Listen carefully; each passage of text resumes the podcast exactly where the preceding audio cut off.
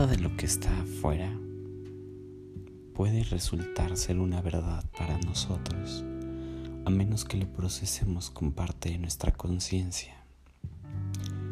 Esto es un dato muy interesante que te explico, ya que todo el mundo externo puede ser parte de una ilusión. Esta ilusión pertenece a ciertos procesos y construcciones sociales que nos permiten adoptar conductas. Y suele ser bastante interesante cuando nos cuestionamos o nos ponemos a, hacernos preguntas, a simplemente reflexionar. Todo lo que existe en nuestra propia conciencia crea la realidad. Este es un dato interesante porque explica que la realidad sucede acá adentro, en nuestra cabeza, y representa el exterior, sin que el exterior sea la representación total del interior. Y para aterrizarlo, más interesante, sin duda, es esto. Si tú crees que tienes la capacidad para lograr ciertas habilidades, es muy probable que puedas tener este trabajo interno y lo puedes desarrollar en la parte externa, en un mundo de día a día, donde te levantas de tu cama e importa mucho las palabras que te puedas decir, lo que puedas repetir en tu cabeza. Las palabras son importantes en tu cabeza, habladas. Todo esto es bastante importante. ¿Y por qué lo digo? Porque las palabras tienen una fuerza. Son una delimitación de tu lenguaje y de tu mundo. Y tu mundo sujeto a este lenguaje. Todo lo que digas es creación. Todo lo que sale de tu boca se transforma y crea. Por lo tanto, Toda creación debe de ser meticulosamente detallada, consciente, presente, observada. La naturaleza trata de esto, nuestra propia naturaleza trata de esto.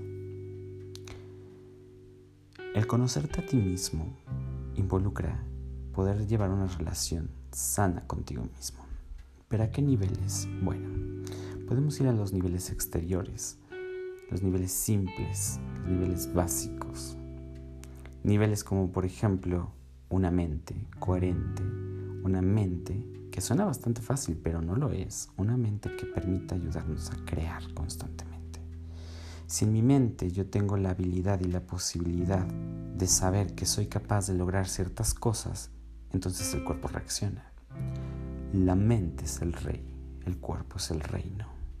La mente gobierna y el cuerpo obedece. La mente es el amo, el cuerpo el esclavo. O deja tú el esclavo, mejor debería decir el sirviente.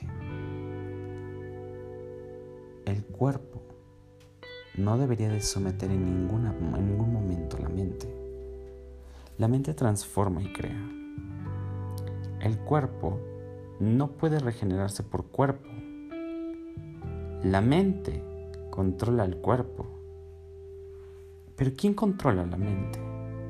Mm. Puede que la respiración, puede que la contemplación, puede que el vacío. A final de cuentas, viene desde esta parte externa, la mente Luego llega el intelecto. Demasiado intelecto puede generar arrogancia. Un intelecto equilibrado te permite ampliar tu mundo, tu panorama, tu lenguaje. Entender lo que es tu cultura, tus creencias y tu código moral. Para también entender que existen otros códigos morales en otro mundo y otros mundos que tienen otras costumbres y no te cierras ni tampoco te casas con una sola idea. Luego de las partes externas viene la parte de los sentimientos. Los sentimientos se expresan en todo momento parte de lo que las emociones cargan y el cuerpo libera. Y tenemos un cuerpo emocional. Las emociones sirven para sentirse. Si nosotros las cuestionamos, viene una reflexión profunda. Pero aquí viene una interesante una interesante situación que explica que si nosotros nos ponemos a pensar en las emociones, más que sentirlas, no estamos logrando su propósito. Las emociones están para sentirse, más que para pensarse. Vaya, es tiene hasta cierto grado lógica. La cocina sirve para cocinar. Para eso está hecha. No para lo mejor ponerte a escribir un libro encima de la estufa. O no para utilizar tu refrigerador como una biblioteca. Tiene otra función. Está el cuerpo sexual que desea la creatividad expresada ante los impulsos y deseos más primitivos. Todo el poder se centra ahí el poder solamente, no solamente de crear o por crear, sino el poder también de una fuerza primitiva y animal, reproducirse, evolución. Y luego, sin duda, vienen otros aspectos que ya no son tan básicos, que ya no son tan exteriores, representando a la parte espiritual el espíritu. Un ser de energía con varios cuerpos de energía moviendo cada día una masa de carne llamada cuerpo. El alma dicta los procesos que necesitamos experimentar para que este espíritu se enriquezca. Porque el alma es como un enorme libro en donde se recopila información. Y el espíritu, al tener este cuerpo de luz, hace que genere fuerza el cuerpo de la masa. Nuestro cuerpo resulta ser bastante denso, pesado, una energía muy densa, acumulada, concentrada.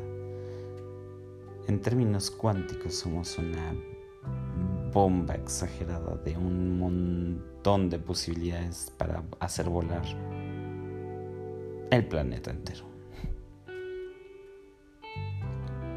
Imagínate toda esta densidad. Esta densidad limitada en la carne, con un tipo de enfoque espectral de lo que vemos y percibimos que solamente es una parte minúscula de lo que existe en el mundo y todo aquello que no vemos ni percibimos. Por ejemplo, la luz y sus espectros, el infrarrojo, el gamma, los rayos X, toda esta parte que está presente en nosotros. Y no lo percibimos, porque primero habría que conquistar la carne y este cuerpo deberá de ser totalmente conquistado para llegar a otros reinos. Y existen varios reinos, no afuera, existen varios reinos adentro. Y estos reinos nos permiten conquistar otros mundos que habitan donde la fuente se concentra. ¿Y qué es la fuente? Creo que la mejor descripción para esta fuente es Dios. ¿Y qué es Dios? La fuente inagotable que da por naturaleza. ¿Mediante qué? Mediante la autocontemplación. Por lo tanto, Dios no está afuera. Dios está dentro y te permite crear una realidad externa mediante ciertos códigos como si fuera un software de computadora que se encarga de crear mundos alternos, mundos eh, ilusorios y generar una convivencia con otras existencias, otros dioses, unos dormidos, otros despiertos, otros en un proceso, senderos de la noche del alma oscura o la noche en donde despiertan y se cuestionan.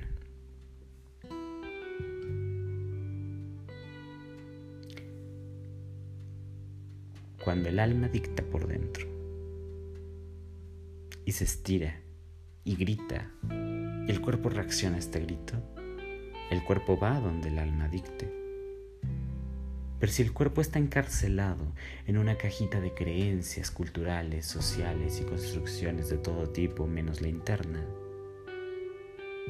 el cuerpo enferma, somatiza y genera síntomas que buscan una solución hacia este dolor.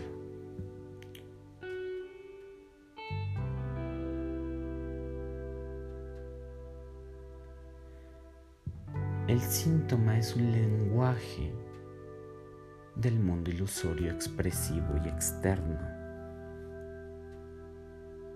La causa de ese síntoma se encuentra dentro y la misma causa que generó este síntoma puede ayudar a sanar o a revertir este grito desesperado a lo mejor del alma que busca una cierta expresión. Dale alas a tu intelecto, dale alas a tu intelecto y déjalo que vuele. No cargues tanto peso, si no será torpe al volar, será arrogante al volar, no será ligero. Dale alas a tu parte sexual, experimenta y explora, pero conserva ese poder cuidadosamente. Es un elixir que debe ser cuidado, contado y sobre todo minuciosamente experimentado, visualizado y utilizado más allá para el placer. Dale alas a tus emociones, permítete expresar, claro. ¿Quieres llorar? Llora. Si lo reprimes, si lo aguantas por una estúpida idea creativa del mundo externo o por una estúpida creencia de la sociedad, no te preocupes, el síntoma llegará y el cuerpo podrá obedecer a esa parte.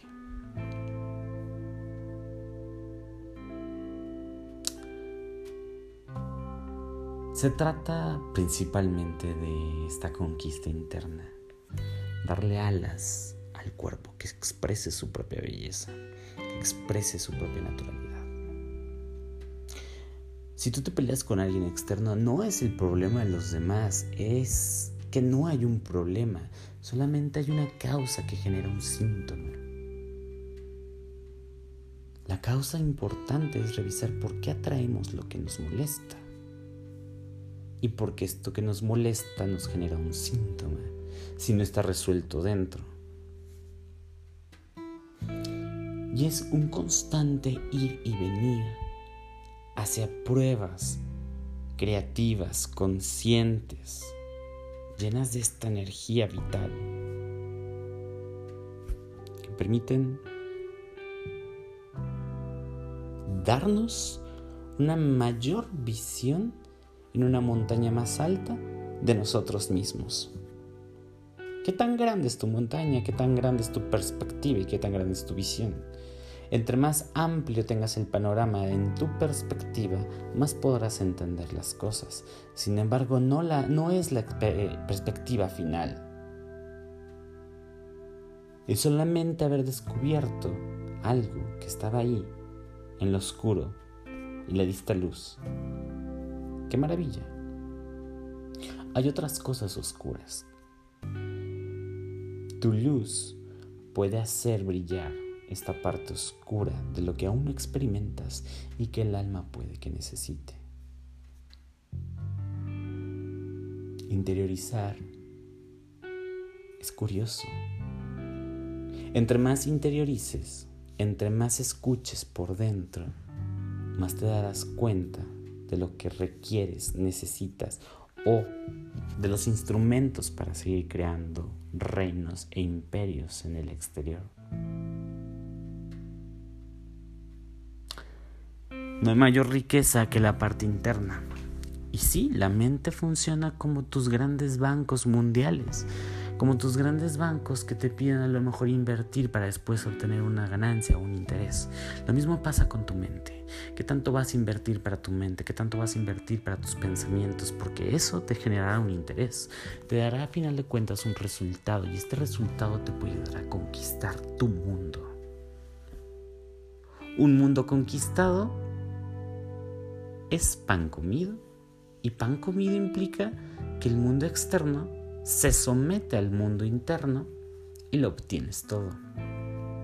Y te quitas las ilusiones de lo que todo el mundo persigue. Riqueza material, amor de pareja, ah, las vacaciones del mundo y la salud radiante. Todo esto que es externo, que puede ser en algún momento una apariencia como un regalo de Navidad que esperas cada año o cada vida, no es más que un cuento que a veces te cuentas. La riqueza está dentro, la salud está dentro, la compañía está dentro. Un mundo completo, interno, puede tener una relación completa con otro mundo completo externo. ¿Lo entiendes? Si yo estoy completo y he trabajado con mi soledad, mis miedos, mi egoísmo, con mi parte divina y la reconozco y me topo con alguien que ha trabajado de igual manera o similar estos procesos, no estaremos locos, ni perdidos, ni celosos, ni estaremos preocupados porque el otro no da lo que queremos o lo que buscamos, porque nada está, nada de lo que hay afuera puede en ningún momento llenar los vacíos. Vacíos internos, lo interno se alimenta de lo interno, jamás de lo externo. Si tú ganas la lotería externa en un mundo externo, de la carne para afuera, del cuerpo para afuera, tú ganas la lotería y te genera una emoción y mucha felicidad y muchas partes placenteras, se queda en la superficie. La fachada de la casa es hermosa, imponente pero por dentro llena de polvo y se cae a pedazos. pero por fuera es un palacio impecable. ¿De qué sirve la fachada? ¿Y para quién va la fachada? ¿Para los que lo ven? ¿Más los que no lo habitan?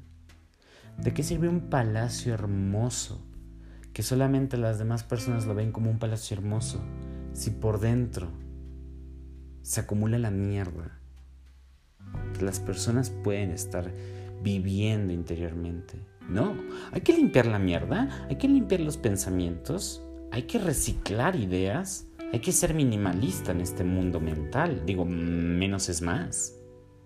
No hay que llenarse de ciertas ideas o teorías. La gente acumula muchas teorías, pero lo importante de pulir un diamante con otro diamante es la experiencia. Es la experiencia. No sirve de nada un pedazo así bonito de carbón y listo. ¿De qué sirve si no puede brillar? Cuando su naturaleza es brillar mediante pulirse a sí mismo. La contemplación interna de lo que tú eres como diamante puede hacer pulir y brillar este diamante externo con lo interno y hacer un brillo auténtico. Y puedes brillar. Y tu brillo podría notarse a kilómetros luz puede brillar mejor que aquella estrella que te gusta en el firmamento. No es un secreto, pero parece como si lo fuera. Nadie puede enseñarte nada, o nadie puede enseñarte algo, a menos de que tú lo permitas. tú abres la puerta y cierras la puerta para ciertas cosas. Abres la puerta para la literatura y puedes cerrar la puerta para las matemáticas. No es que las matemáticas tengan que entrar en tu vida y ya está, sino es que les permitas abrir la puerta. Pero otra vez, abrir la puerta desde dentro para afuera, no de afuera para adentro.